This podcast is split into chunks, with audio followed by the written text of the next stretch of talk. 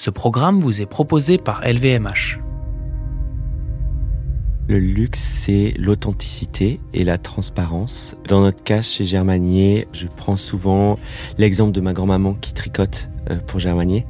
Ça me fait toujours plaisir euh, de savoir que la cliente euh, est autant intéressée par le produit, mais aussi de savoir qui l'a fait, où l'a fait. Je dis toujours, l'esthétique est très importante, le visuel, notre produit, il est clé, il est roi, il faut qu'il soit beau. Et, by the way, c'est éthique. Donc euh, l'un va sans l'autre et j'aimerais qu'on arrive à un moment où au final on n'a plus cette discussion où en fait c'est la seule façon de concevoir des produits, c'est euh, de les faire éthiquement. C'est pas du luxe. C'est pas du luxe.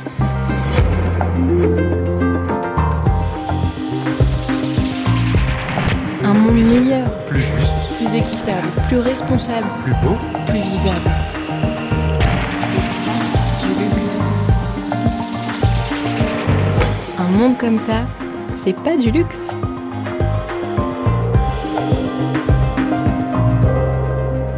À tout juste 30 ans, le CV de Kevin Germanier est déjà long comme le bras.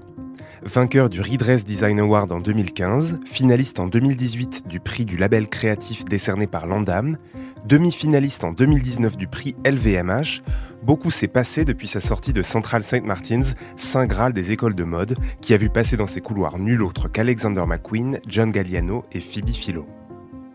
Il y a un peu plus de trois ans, encouragé par ses collègues, ce créateur d'origine suisse quitte un travail au studio cuir de Louis Vuitton pour pouvoir se consacrer intégralement à une affaire qui jusqu'alors n'occupait que ses nuits, la création de robes, de jupes et de vestes à strass, à paillettes et à perles, dont les combinaisons de couleurs improbables sont aujourd'hui devenues un des signes distinctifs de la maison. L'idée Construire l'uniforme glamour et ultra féminin d'une guerrière futuriste à mi-chemin entre Diana Ross au plus fort du Studio 54 et Sailor Moon, sa muse ultime. Mais attention, l'Amazon en question n'est pas simplement puissante, elle est aussi gravement concernée par l'état de la planète. Car s'il refuse de marketer son projet comme tel, Germanier est en effet un label à mission écologique. Comme matière première, le créateur utilise les déchets textiles d'autres maisons et afin d'éviter la surproduction, tous ses dessins de collection dépendent uniquement de ce qu'il parvient à sourcer. Clou du spectacle, les perles qui ont fait son succès avaient vocation à être enfouies sous terre avant qu'il ne décide de s'y intéresser. Comment fait-on pour rester créatif sous la contrainte et est-il possible d'être glamour et de sauver la planète? Autant de questions auxquelles le designer a visiblement déjà trouvé les réponses.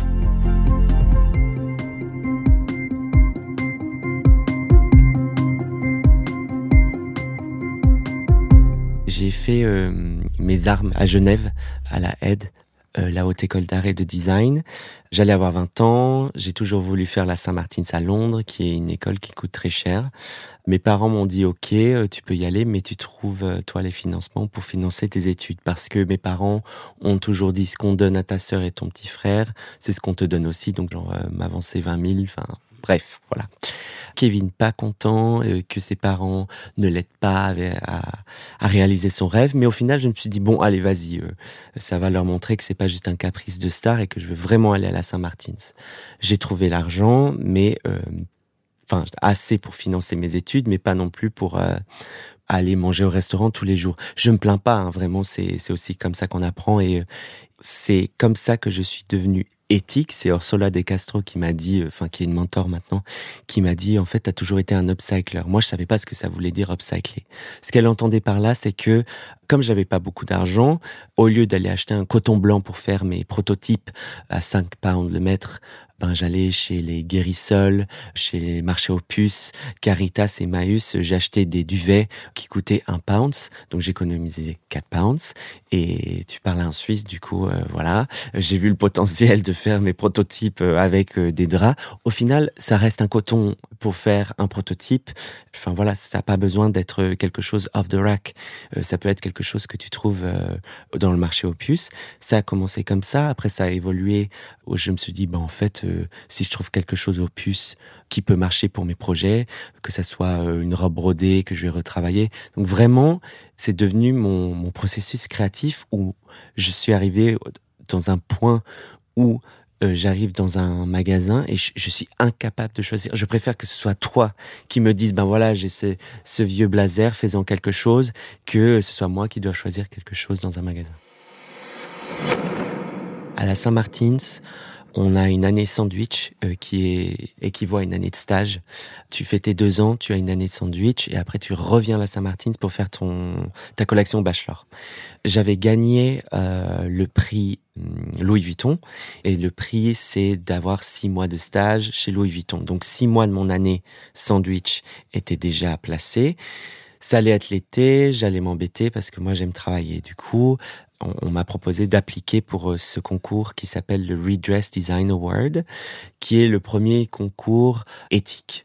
Euh, la finale était à Hong Kong. Je me suis dit, bah écoute, euh, qui ne tente rien à rien, ça va occuper mon été. Je vais faire une collection. ce qui est arrivé, c'est que j'ai gagné. Et du coup, le premier prix de ce concours, c'était d'aller à Shanghai Tang, à Hong Kong, qui appartenait au groupe Richemont à ce moment-là, faire une collection capsule en recyclant euh, leurs leftovers. Et un jour, quand j'étais à Hong Kong, on m'a envoyé dans l'endroit qui est un petit peu plus euh, industriel à Hong Kong, un peu moins glamour. Et euh, j'ai vu un monsieur qui... ça a tout de suite attiré mon attention. Je me souviens, ça m'avait choqué parce que il creusait des trous et il jetait quelque chose qui brillait. Pour moi, quelque chose qui brille, ça m'a fait quoi, tu vois. J'ai grandi avec John Galliano chez Christian Dior, donc euh, Riccardo Ticci chez Givenchy, donc euh, euh, ça brille, broderie, moi ça m'a tout de suite parlé. Et en fait, c'est à ce moment-là que ça m'a ça m'a fait quelque chose dans mon cerveau, ça a tilté, ça m'a fait me dire bah faut que je le montre à quel point on est arrivé dans un point critique dans notre société où en fait tout ce que je considérais moi comme du luxe, on le jette. Parce que c'est pas une perle en plastique, euh, c'est une perle en verre. Et la raison pour laquelle la jeter, c'est parce que la perle de verre, c'est extrêmement difficile à recycler parce que si tu veux recycler du verre, il faut que tu refondes toutes les perles roses ensemble, toutes les perles jaunes ensemble, toutes les perles vertes ensemble. Ça coûte cher, on n'aime pas ce qui coûte. Du coup, qu'est-ce qu'on fait? On creuse des trous et on jette la perle de verre. Donc, euh, ouais, c'était vraiment euh, bah, la base de Germania au final. J'essaye de changer les stéréotypes et les idées préconçues qu'on a de qu'est-ce qu'une marque éthique doit ressembler. Euh, ce que j'entends par là, c'est que par exemple, quand on parle de mode éthique ou de, on va faire un shooting euh, éthique. Ok, donc va y avoir une plante verte. Ça va être quelque chose qui va ressembler un peu hippie, tu vois, boho, parce que être vert, c'est forcément aimer les choses hippies. Et moi, j'ai jamais compris pourquoi est-ce que je devais changer mon lifestyle, changer mes, mes inspirations parce que j'étais un upcycler. Au contraire, c'est là que tu te rends compte que tu peux upcycler des perles, tu peux upcycler de, de l'organza, de la soie.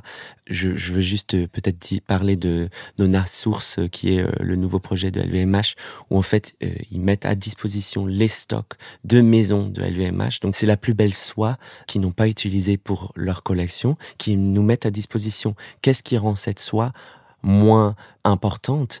Que euh, la soie que tu achètes au final euh, directement dans un magasin. Et après, c'est mon esthétique personnelle. Moi, ça m'intéresse pas de faire quelque chose, un t-shirt qui dit euh, arrêtez de tuer la planète, vous êtes une mauvaise personne parce que vous mangez de la viande. Je suis un designer de mode. Mon job, c'est faire des beaux produits. Je suis pas là pour t'expliquer comment vivre. Nous, chez Germanier, on est flexible. S'il faut changer, euh, s'adapter euh, sur un tissu, s'il faut s'adapter sur une commande, s'il faut s'adapter pour changer des gobelets qui sont en plastique euh, dans nos locaux avec des nouveaux gobelets éthiques, on va réussir à le faire très rapidement. Dans le monde du luxe, on parle plutôt de grandes marques, de bulldozers. Euh, on parle euh, pas de centaines de personnes, mais de milliers de personnes qui ont euh, un studio à Paris, mais aussi en Italie. Ils sont aussi, enfin partout dans le monde, tu vois. Donc changer une chose dans un studio pour prendre mon expérience que moi j'étais junior designer chez Louis Vuitton, j'étais arrivé au moment où en fait on changeait les gobelets euh, en plastique par des gobelets euh, en papier. Et euh, ce qui est arrivé, c'est que je, je comprenais pas pourquoi ça prenait autant de temps. Et j'ai demandé à, ma boss à ce moment-là, c'est pas normal, ça prend trois mois pour changer des gobelets. Enfin, c'est ridicule. Et elle m'a dit, ben écoute, il faut que tu saches que là, on est à Pont-Neuf, mais Louis Vuitton, on n'est pas que à Pont-Neuf. Il y a aussi, il faut changer à Agnières, il faut changer à Florence, il faut changer dans le sud de la France. Et là, en fait, je me suis rendu compte que une chose toute simple et bête prendre tout à fait d'autres proportions. Donc c'est sûr que moi je parle toujours que euh, je vais être directeur artistique de Christian Dior euh, pour changer les choses parce que je, je, je, pense sincèrement que si un des grands euh, leaders du luxe le change, ben, eux, ils ont ce pouvoir d'atteindre plus de monde. Mais je pense que les choses sont en train de changer. Il me semble t'avoir vu aussi décrire Germanier comme une espèce de satire du monde de la mode tel qu'il est aujourd'hui, de la consommation excessive et du rythme effréné des collections. Qu'est-ce que tu entends par là? J'aime assez bien euh, quand les gens disent que je fais euh, la mode la plus glamour à partir de déchets, à partir d'ordures. Tu vois ce mot quand je le dis aussi en anglais euh, euh waste, euh, les gens sont un peu choqués, genre oh mon dieu, mais c'est vraiment des déchets. Mais oui, c'est censé partir à la poubelle, c'est censé être brûlé. Je me suis rendu compte que ce décalage entre mon esthétique euh, hyper glamour, hyper coloré. Enfin, on a aussi travaillé, euh, tu vois, avec euh, Swarovski, avec Christian Louboutin. On a travaillé avec Guerlain, avec Baccarat.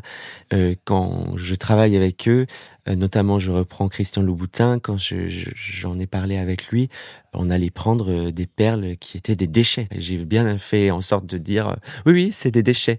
Je pense que dans son équipe, donc pas Christian lui-même, hein, j'ai parlé avec l'équipe, ils étaient là-bas en fait, c'est que qu'est-ce qui rend cette perle moins euh, valuable, moins qualitative, voilà, qu'une autre perle. Elle est toujours très belle. C'est juste la mauvaise couleur ou la couleur, elle a été euh, abîmée par le soleil. Mais au final, euh, ça reste une perle de verre, quoi. C'est pas du luxe. C'est pas du luxe. Pour mener son projet tel qu'il l'entendait, Kevin Germanier n'a pas seulement dû chambouler les modes de production traditionnels, mais aussi la façon dont ses créations allaient être distribuées. Je travaille avec Matches Fashion depuis euh, huit saisons maintenant. La première saison, je me souviens, euh, l'acheteuse de Matches m'avait dit, euh, tu vois, avant quand on rentrait dans un showroom, tu viens, c'est sur le rack, on dit je vais prendre 8 de ça, 20 de ça. Tu changeais rien, tu venais, tu faisais tes achats, tu repars et t'enchaînes avec un autre showroom. Là, quand tu achètes du germanier, c'est tu veux 8. Alors attends, laisse-moi regarder mon stock. Est-ce que je peux faire 8 fois cette jaquette dans cette couleur? Tu la veux huit fois, je peux que la faire six fois. Par contre, je peux la faire euh, dix fois en bleu. Est-ce qu'on change la couleur? Il y a une sorte d'échange et je pars du principe que ce qui est vraiment maintenant, ce qui fait la force aussi, et il n'y a pas que Germanie qui le fait. Enfin, quand tu vas nous acheter, nous, euh, des designers qui ont le même profil que moi, chaque collection au final va devenir comme une mini capsule que Matches que va acheter euh, ça sera que à eux. Ce qu'un autre magasin va acheter, ça sera que à eux. Et en fait, la cliente, elle adore parce qu'elle va pouvoir acheter du germanier dans un magasin A. Euh, ça sera pas la même chose qu'elle va trouver dans un magasin B. Le nouveau luxe, c'est aussi cette sorte de pas de rareté, mais de, de, pièces uniques dans le sens où on n'est plus sur des quantités à 1000 exemplaires, il y en a 10, mais peut-être qu'il y a euh, 100 styles différents. C'est hyper intéressant comment l'acheteur a dû s'adapter aussi euh, notre système. Je commence jamais une collection avec un mood board. On t'apprend à l'école, tu fais ton mood board, tu vas faire tes dessins. À partir de tes dessins, tu vas aller euh, acheter tes tissus en fonction de tes dessins. Moi, je fais tout le contraire. Je trouve mes tissus, mes perles, mes Swarovski. Ça va me donner une gamme de couleurs, ce qui va me permettre de faire mes dessins, ce qui va me donner un mood de la collection. Donc, en fait, je fais vraiment le contraire euh, de ce qu'on nous apprend à l'école c'est aussi le moment le plus intéressant parce que je sais pas ce que je vais trouver. Je sais pas quelle est la couleur euh, qui n'a pas marché la saison passée ou d'autres saisons passées. Et maintenant, on arrive à un moment où en fait, euh, des fois, je me rends compte que j'ai tellement utilisé euh, quelque chose qu'en fait, il y en a plus.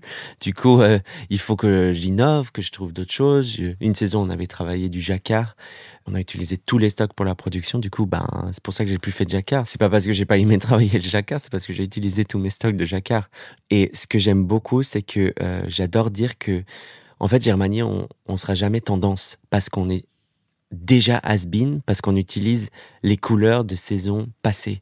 Tu vois, dans la mode, c'est genre euh, ah Pantone 263 cette année. Si c'est pas cette couleur de bleu, eh ben personne va acheter vos habits. Ben en fait, ben nous, on suivra jamais ce système-là parce que on utilise le pantone de la saison passée. Et moi, ça me fait marrer parce que je pense que quand on parle de mode, il faut avoir un peu d'humour. Et je fais pas de la mode pour être trop pris au sérieux et j'ai pas envie de me lever le matin en me disant euh, aujourd'hui je vais changer le monde. Enfin, tu vois, c'est, je pense que tu peux vite perdre la tête. J'ai la chance d'être entouré aussi de personnes qui me remettent les pieds sur terre. On est vraiment dans un moment clé où on parle de diversité, mais pas que de diversité de, de taille, mais aussi de qui tu es, de, de ton identité. L'homme s'habille chez la femme, la femme s'habille chez l'homme. Tous les codes qu'on nous a donnés auparavant sont cassés. Moi, d'ailleurs, si un homme veut s'habiller chez Germanier, il n'y a aucune règle. Je dis toujours, je fais de la femme d'un point de vue anatomique. Je moule sur un corps de femme parce que je fais des pinces pour la poitrine, je fais des pinces plus grandes pour les hanches. Après, euh, c'est vraiment, euh, et là, euh, cette idée que c'est la cliente, elle a 14 ans, c'est une brindille blanche, blonde aux yeux bleus, tout est cassé, mais heureusement, heureusement que tout est cassé. Parce qu'on me dit toujours ah oui c'est très court chez vous donc vous habillez que une fille très jeune. Non chacun fait ce qu'il veut toutes les règles sont cassées.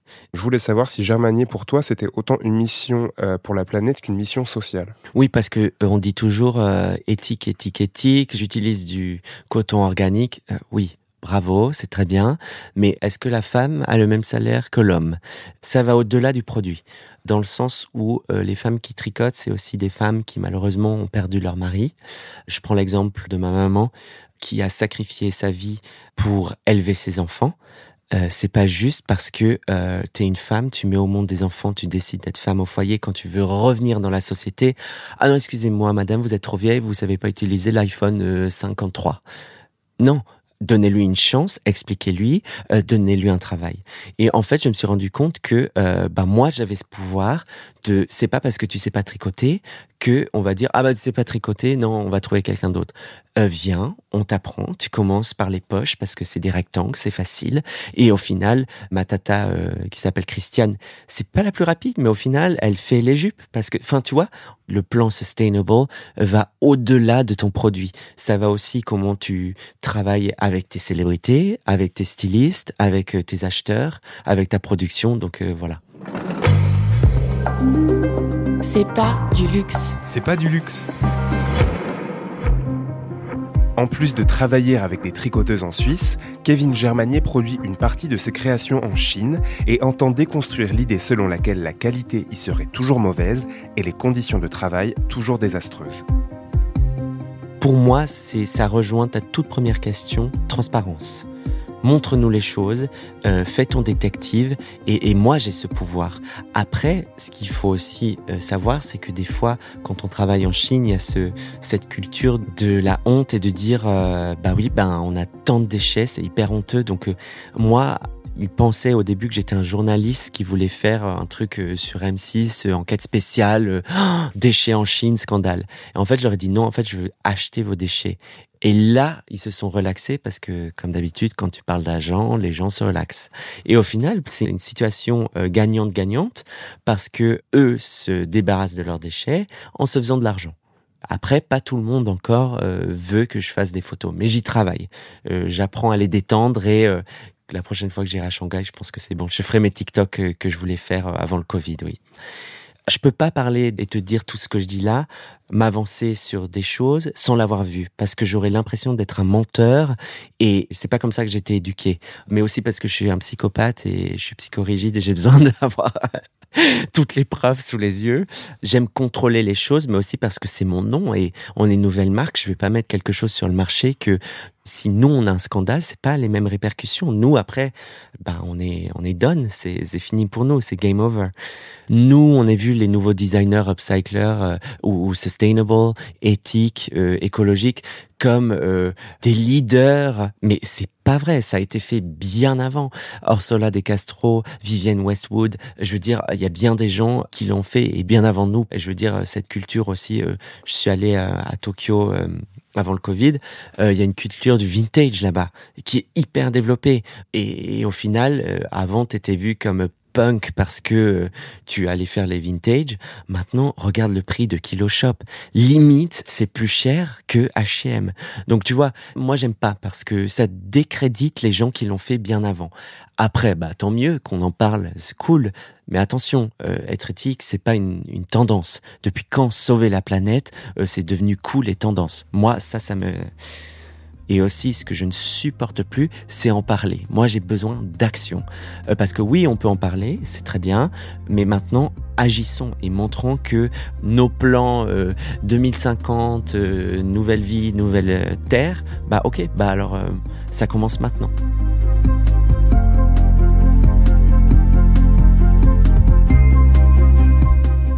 Contrairement à l'écrasante majorité des producteurs de cinéma hollywoodiens, il existe encore en ce bas monde quelqu'un pour penser qu'une mode futuriste ne se résume pas forcément à des costumes gris-souris mal coupés ou à des robes en aluminium capitonnées. Si vous êtes du genre à minutieusement préparer l'apocalypse mais que vous aimez aussi faire la fête et les choses qui brillent, vous savez donc vers qui vous dirigez pour la grande soirée d'ouverture de la galaxie voisine.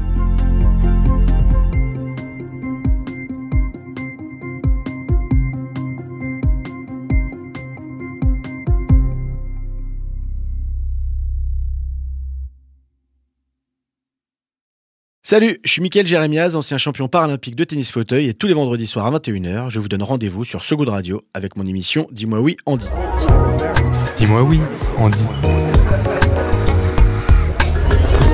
Oui, vas-y, dis-lui oui. Et pour quelle raison, s'il vous plaît? Eh bien pour parler de la plus importante des choses.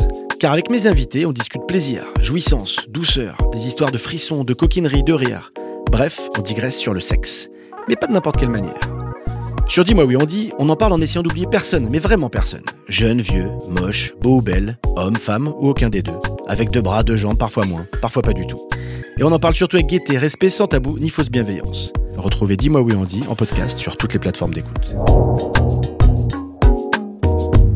Dis-moi oui, Andy.